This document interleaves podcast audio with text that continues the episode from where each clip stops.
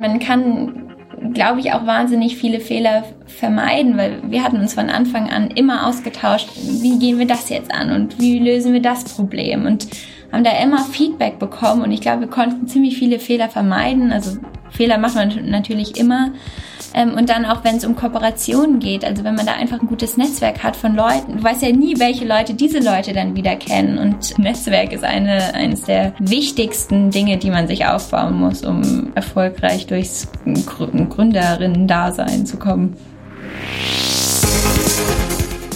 Willkommen beim Female February. Mein Name ist Fabian und ich freue mich, euch einen Monat lang voller inspirierender Stories von Gründerinnen und Unternehmerinnen aus Deutschland zu liefern. Der Female February wird präsentiert von Canva, deinem Design-Tool für alles rund um Content Creation. Canva hat auch für den Female February ein verlängertes Probeabo für die Pro-Version rausgegeben. Dazu findet ihr alles weitere in den Show Notes und es sind dann 45 statt 30 Tage. Viel Spaß bei diesem Interview. Herzlich willkommen zu einer neuen Folge im Female February. Mein Name ist Fabian und heute habe ich mal ein, ich sag mal, etwas anderes Thema dabei.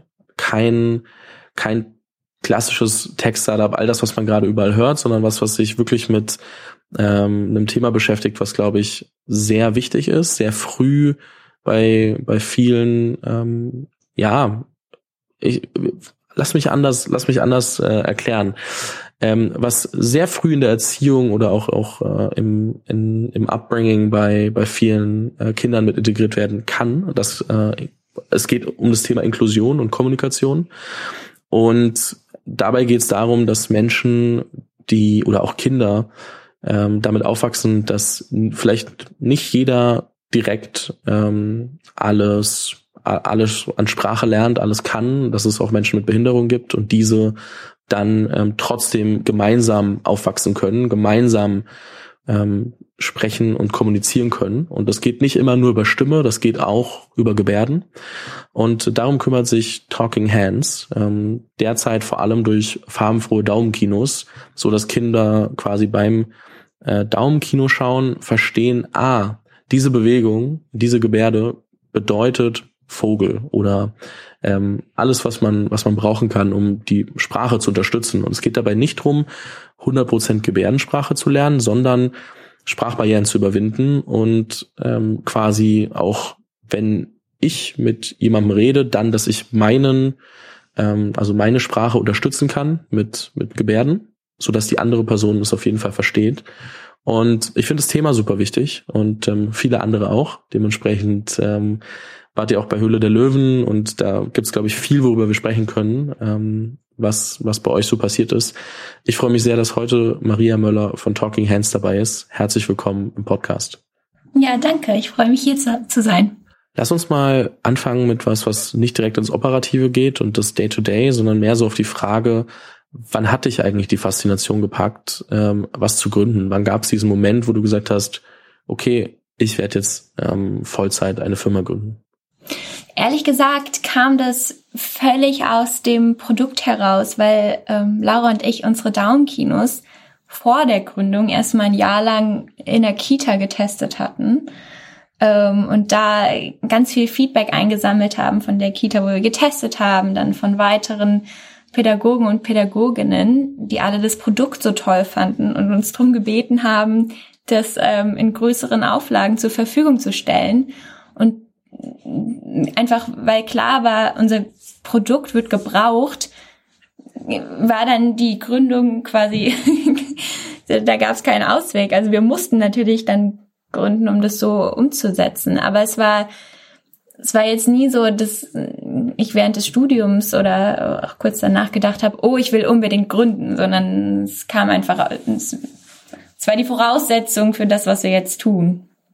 Welche Faktoren kamen denn dann zusammen? Also ich glaube, wenn ich äh, das richtig in, in, Erinnerung habe, dann meintest du, dass ihr 2019 gegründet habt, äh, nicht gegründet, gestartet habt, ihr auch Prototypen gebaut habt und dann 2020 gegründet. Ähm, welche Faktoren kamen denn insgesamt zusammen, dass du gesagt hast, das wird das Thema, da, das machen wir gemeinsam und, und daran arbeiten wir jetzt? Also das, ähm, das Produkt beziehungsweise der Prototyp war ursprünglich ähm, die Abschlussarbeit von meiner Mitgründerin Laura. Ähm, wir haben nämlich zusammen studiert und ähm, genau als, als Thema hatte sie sich Trisomie 21 ausgesucht, weil ihre Schwester Trisomie 21 hat. Und wir haben dann, also ich war natürlich dann auch da. Wir waren befreundet in der Uni. Ich äh, hatte immer mitbekommen, dass Laura an diesen Daumenkinos arbeitet. Da hatten wir uns auch ausgetauscht. Wie soll man das Ganze nennen? Was wäre da cool?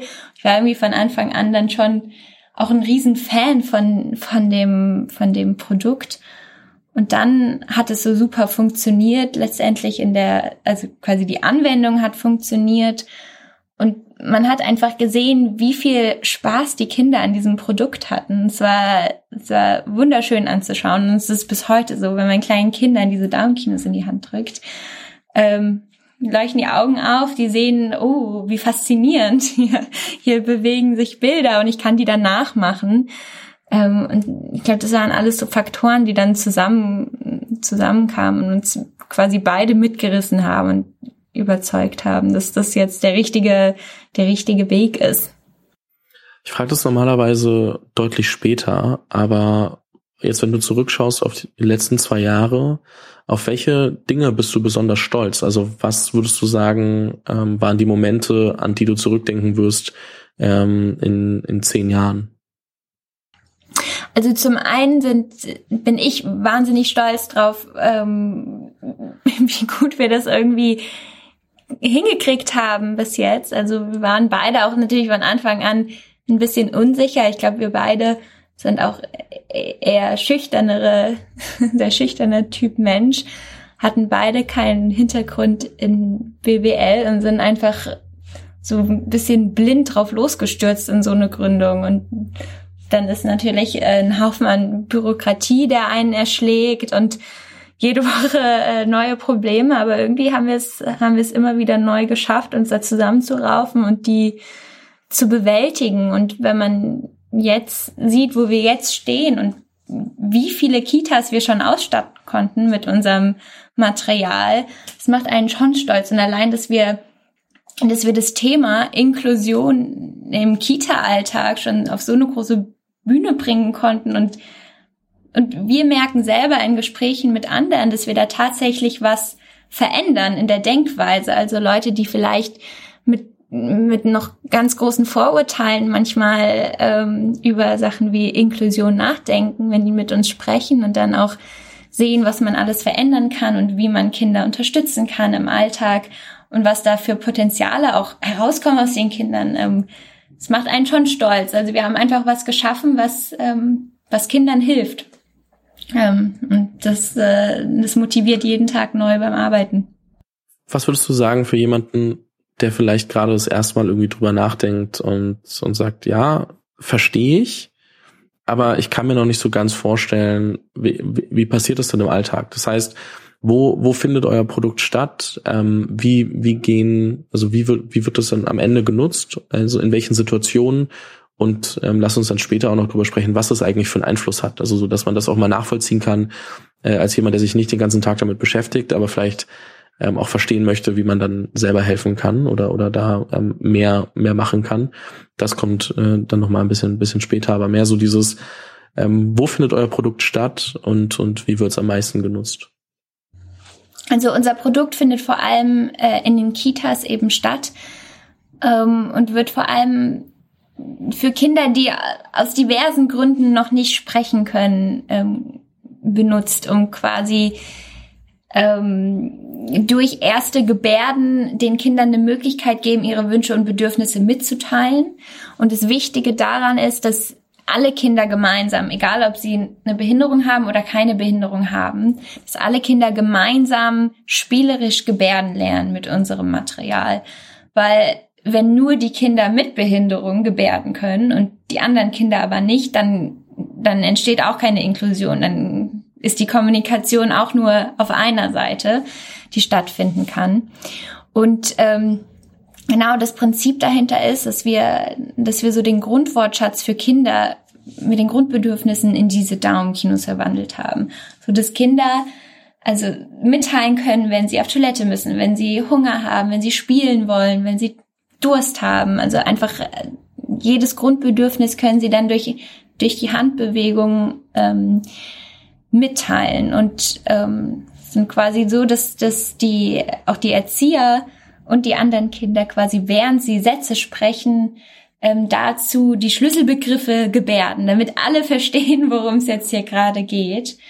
Ähm, also das sind zum Beispiel Kinder, die Autismus haben oder Kinder, die Mutismus haben, Kinder mit Down-Syndrom oder Kinder, die generell einfach Entwicklungsstörungen haben und viel Sprecher, viel später sprechen lernen als andere Kinder. Also es gibt da und natürlich gehörlose Kinder auch. Also es gibt tausend Gründe, warum Kinder ähm, sich nicht verbal kommunizieren können. Und auf die, auf die gehen wir ein und schaffen da eine Brücke zwischen den Kindern mit und ohne Behinderung. Wie war das denn, bevor es ähm, eure Daumenkinos gab? Wie ist es denn dann gehandhabt worden? Mussten dann die Kinder in verschiedene Gruppen aufgeteilt werden? Musste, also wie gab es die Brücke in einer anderen Form vorher oder gab es einfach noch gar nichts, um das anzugehen? Also es gab es gab vorher schon Brücken, also quasi Lehrmaterial für Gebärden. Das sind dann ähm, so Karteikarten, ähm, wo, wo Zeichnungen mit Pfeilen drauf sind und man dann quasi mit den Kindern zusammen lernt, so geht jetzt die Gebärde für Elefant oder so geht jetzt die Gebärde für Mama. Ähm, aber da hat so dieser, dieser spielerische, interaktive Aspekt gefehlt. Also das, ähm, das Gute, beziehungsweise dieser Hauptpunkt bei unseren Down-Kinos ist, dass man den Kindern nicht sagen muss, wir lernen jetzt hier zusammen Gebärden, sondern die Kinder entdecken die Daumenkinos, entdecken die Bewegung da drin, erkennen das Symbol auf der Rückseite und verstehen dann sofort, oh, so geht jetzt die Gebärde für Elefant, meinetwegen. Ähm, und das regt so diese, diese Eigeninitiative an bei Kindern und, und motiviert zum, zum weiteren Lernen. Und das ist so dieser Spaßfaktor, der wahnsinnig wichtig ist, wenn man Kindern was beibringen will, weil sonst, wenn das Kind selber jetzt nicht unbedingt Gebärden im Alltag braucht, dann hat es auch keine Lust, sich streng hinzusetzen und quasi auf die schulische Art und Weise was zu lernen.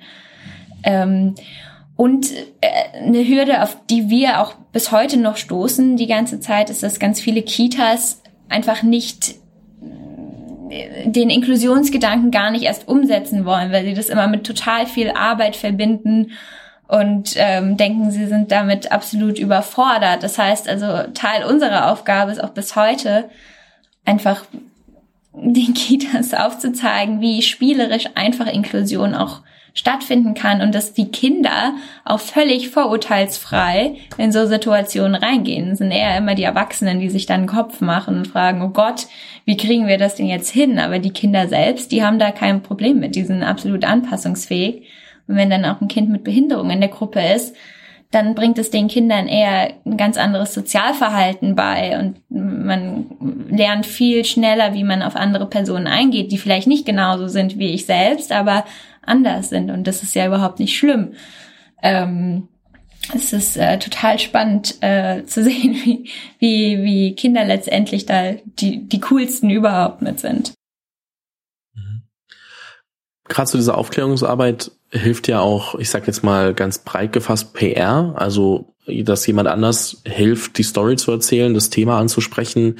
Und ähm, da jetzt so dann irgendwie kleine Media Outlets wie mich mit dem Podcast, aber ähm, was für euch ja bestimmt auch relativ hilfreich war, um so ein bisschen Bekanntheit in der breiteren Masse zu erlangen und dann irgendwie auch vielleicht weniger in dieses ähm, nur darauf zu vertrauen, dass Mund-zu-Mund-Propaganda äh, entsteht, war wahrscheinlich auch Höhle der Löwen äh, weil es ja doch ein Format ist, was von vielen, vielen Menschen geschaut wird und man sehr viel Zeit hat, trotzdem sein Produkt zu erklären.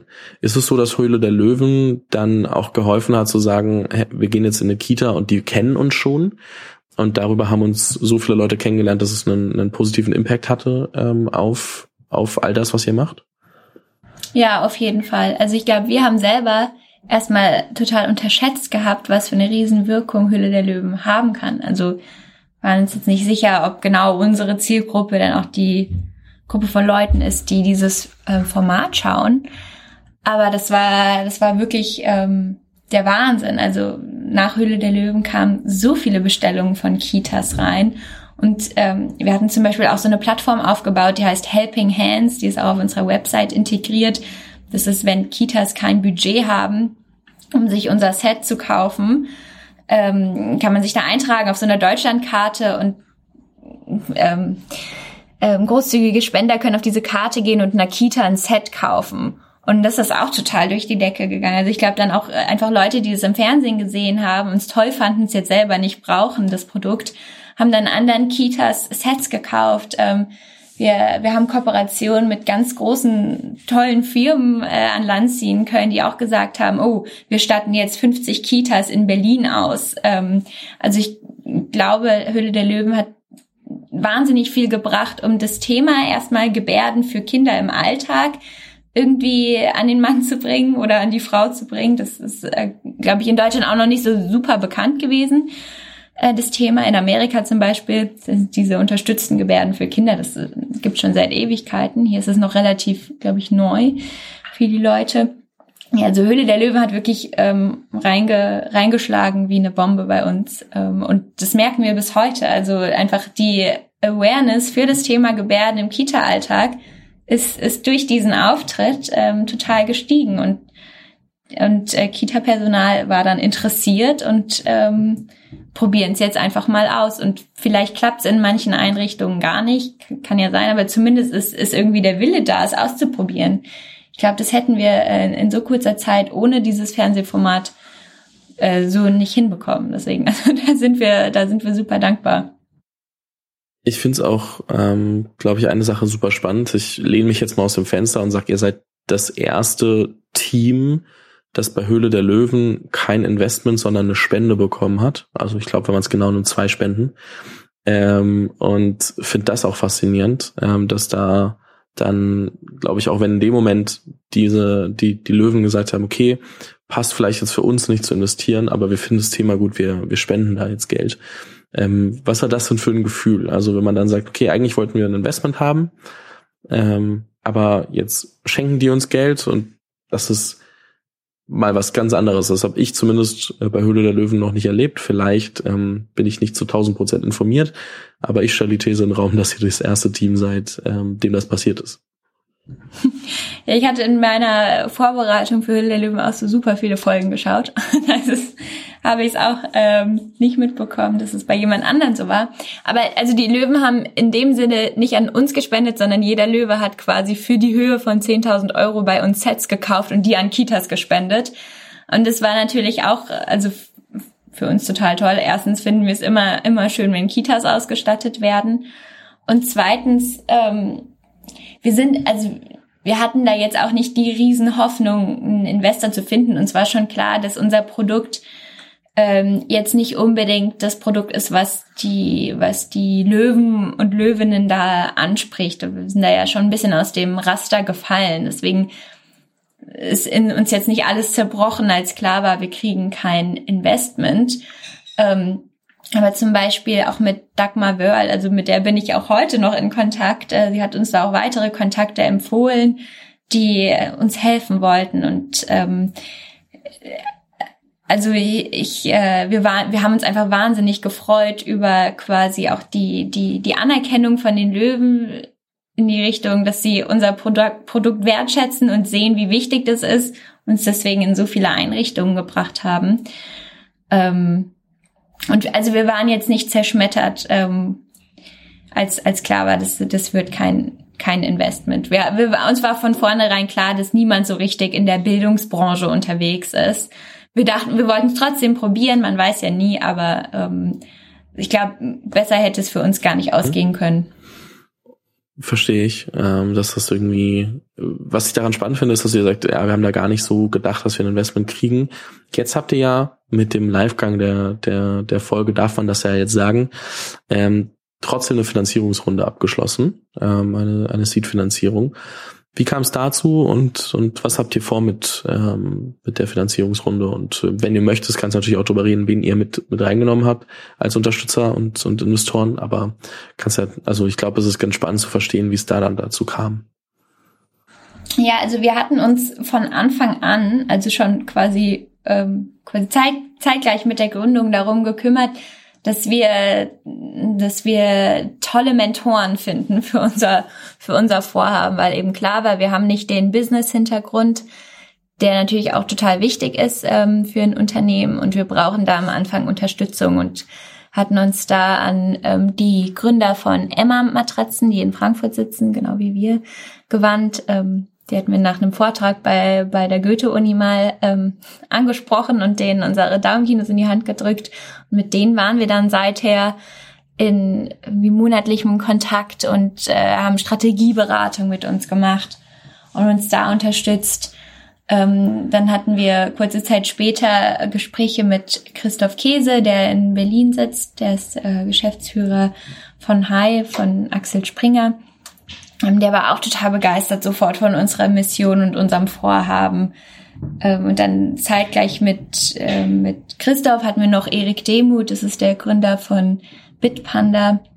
Das ist ein österreichisches Startup, der auch genauso wie Feuer und Flamme war für unser Vorhaben. Also wir haben irgendwie im Laufe der Zeit einfach ganz viele tolle Unternehmer äh, gefunden und, und angesprochen, ähm, die uns dabei helfen wollten, unser, unser Vorhaben möglichst gut umzusetzen. Und die waren die ganze Zeit als unsere Mentoren tätig und haben immer gesagt, Mädels, wenn ihr, wenn ihr irgendwann mal eine Finanzierungsrunde machen wollt oder Geld braucht für weitere Vorhaben, so, wir sind da, machen wir.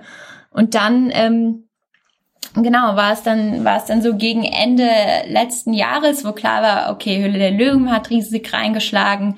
Wir machen hier, haben, haben wirklich jetzt vor, ganz Deutschland und wer weiß, vielleicht sogar die ganze Welt irgendwann mal mit unserem inklusiven Lernmaterial auszustatten und träumen dann auch davon, dass man weiteres Lernmaterial zur Förderung von Inklusion ähm, entwickelt. Und also wir haben einfach dann die Chance gehabt, viel größer zu träumen. Und da war klar, okay, dafür das kann man nicht alleine. Da, dafür braucht man Investment. Das funktioniert nicht mehr mit Bootstrapping.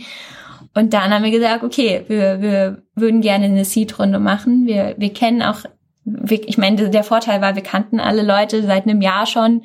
Ähm, da ist natürlich dann auch Vertrauen da und wir wissen, dass sie das gleiche Ziel haben wie wir und deswegen war, ähm, war das für uns total toll. Ähm, ja, das die Chance dazu zu haben und die Finanzierungsrunde ist jetzt auch durch und wir können jetzt richtig reinstarten in dieses Jahr mit äh, voller Power. Was sind die ersten Dinge, die ihr, die ihr macht? Erweitert ihr das Team? Bestellt ihr mehr Produkte? Ähm, gebt doch mal gerne ein paar Einblicke, was, was ihr vorhabt. Also ein ganz großer Punkt ist ähm, unsere Talking Hands App. Da sind wir gerade, ähm, wir machen gerade Interviews und Gespräche mit unseren potenziellen Kunden und schauen da, wie muss diese App aussehen, ähm, bauen Dummies, haben schon eine Beta-Version und schauen, dass diese App auf jeden Fall dieses Jahr rauskommt in einer tollen Version, so wie sie auch gebraucht wird. Also das ist ein großes Ziel. Ähm, dann werden wir unseren Wortschatz erweitern ähm, und planen auch ein ergänzendes Spiel ähm, für Kitas zu unseren Daumenkinos. Da haben wir auch, also wir, wir sind das ist ähm, eine Sache, die wir immer machen, die ich auch jedem ans Herz legen würde. Wir sind immer in super engen Kontakt mit unseren Kunden, tauschen uns konstant ähm, mit Kitas aus und fragen, Leute, was braucht ihr noch? Was wäre toll? Wie kann man das weiterhin unterstützen?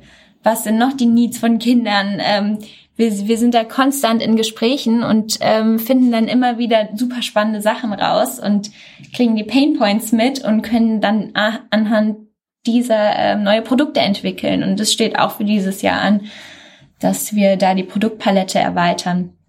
Haben uns auch vorgenommen, entweder für Ende diesen, dieses Jahr oder nächstes Jahr mal auch ein weiteres Land auszuprobieren, um zu schauen, okay, laufen, lauf, lauf Talking Hands theoretisch auch ähm, in anderen Ländern und nicht nur in Deutschland. Ähm, die Vergrößerung unseres Teams ist auch, ähm, ist auch definitiv ähm, etwas, was ansteht. Also wir, wir suchen momentan noch aktiv weitere Werkstudenten und Praktikanten, aber jetzt mit so einer Seed-Runde kann man natürlich auch nochmal ähm, anders über, über ähm, Vollzeitkräfte in unserem Team nachdenken.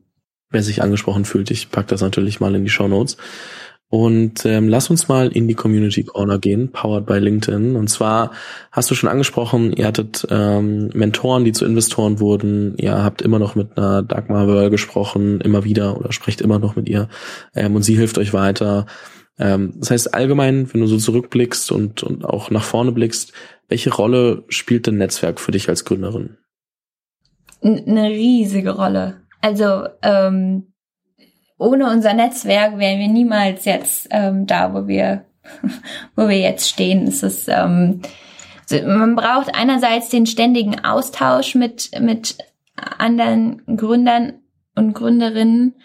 Ähm, in unserem Netzwerk, gerade hier in Frankfurt, sind es vor allem Gründer. Da gibt es wirklich wahnsinnig wenige Gründerinnen. Ich glaube, in Berlin sieht es nochmal anders aus. Ähm, aber es ist so wichtig. Man, man, man kann glaube ich, auch wahnsinnig viele Fehler vermeiden, weil wir hatten uns von Anfang an immer ausgetauscht, gerade in den ersten Steps, so, wie gehen wir das jetzt an und wie lösen wir das Problem und haben da immer Feedback bekommen und ich glaube, wir konnten ziemlich viele Fehler vermeiden. Also Fehler macht man natürlich immer.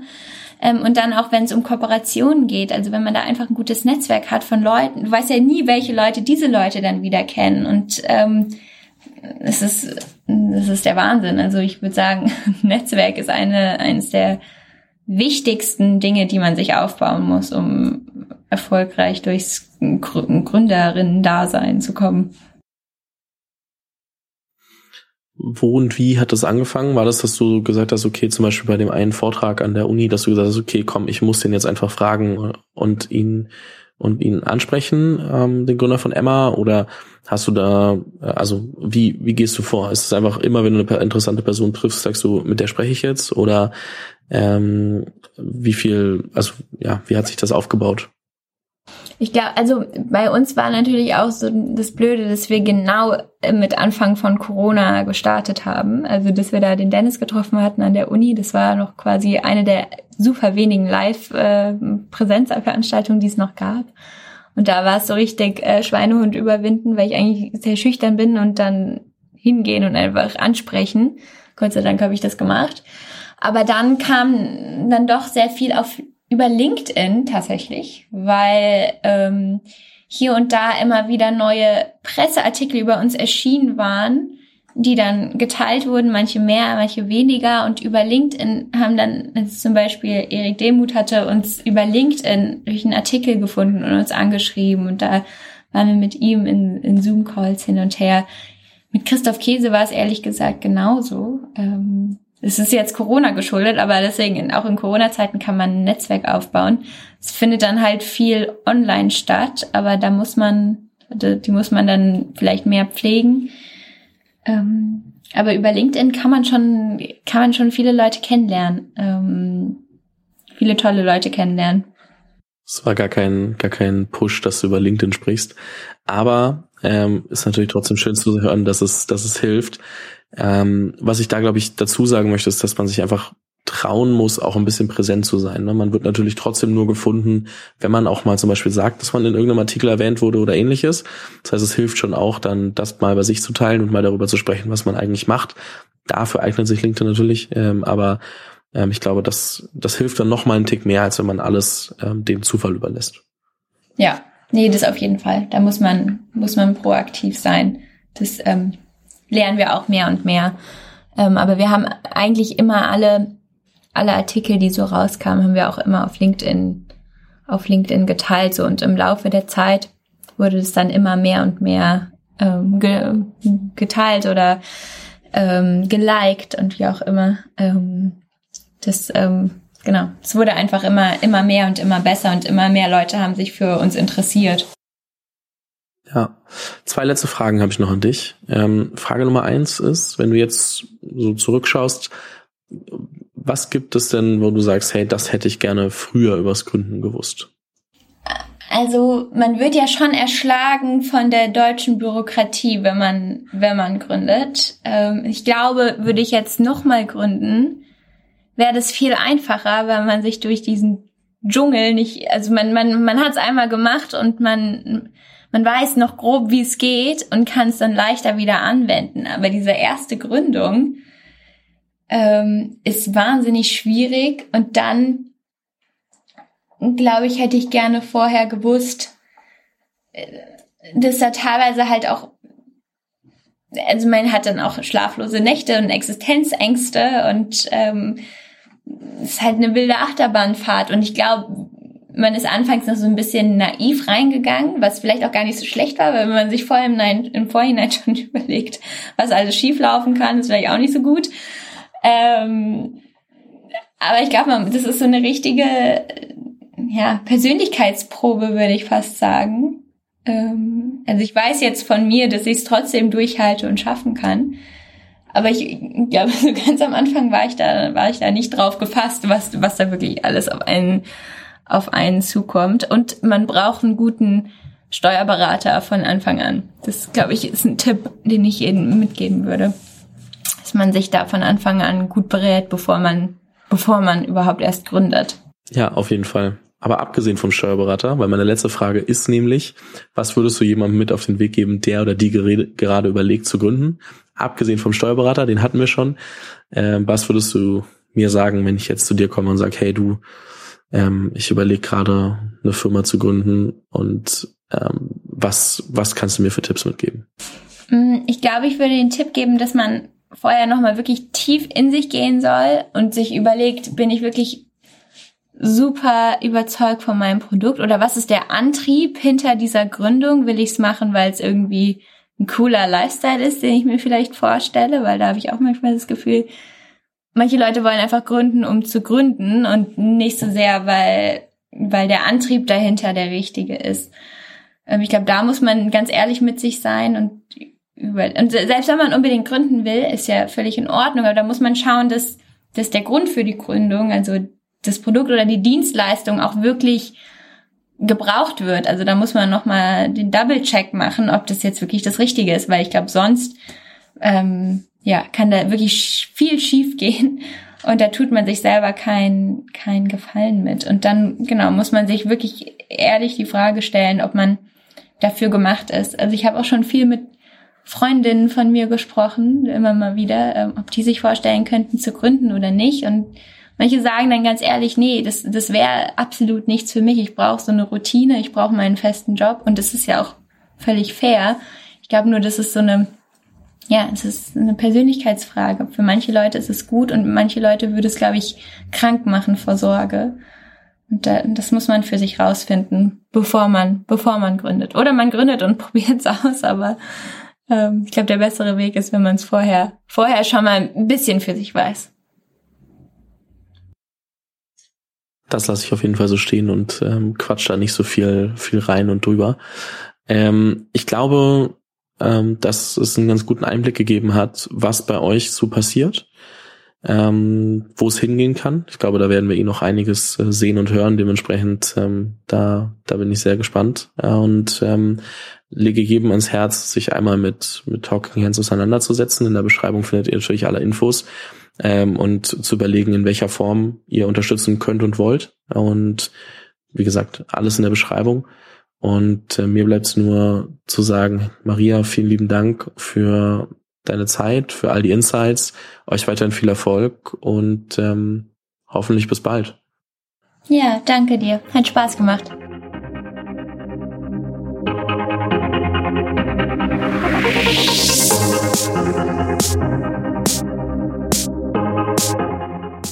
Vielen Dank fürs Zuhören bei dieser Folge des Female February. Wenn du keine Folge verpassen willst, abonniere den Podcast auf dem Kanal deiner Wahl.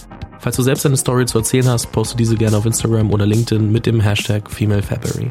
Diese Episode des Female February wurde präsentiert von Canva, deinem Design-Tool für alles rund um Content Creation. Canva hat auch für den Female February ein Angebot aufgesetzt und zwar die Möglichkeit, Canva Pro für 45 Tage zu testen. Das Angebot gibt es so online nicht. Es sind immer maximal 30 Tage und dementsprechend äh, freue ich mich sehr über das Angebot von Canva. Das Ganze findet ihr unter canva.me slash female February, alles zusammen und klein dann. Findet ihr aber auch nochmal in den Show Notes und dort könnt ihr einfach auf den Link klicken und euch dann das Probeabo für Canva Pro holen.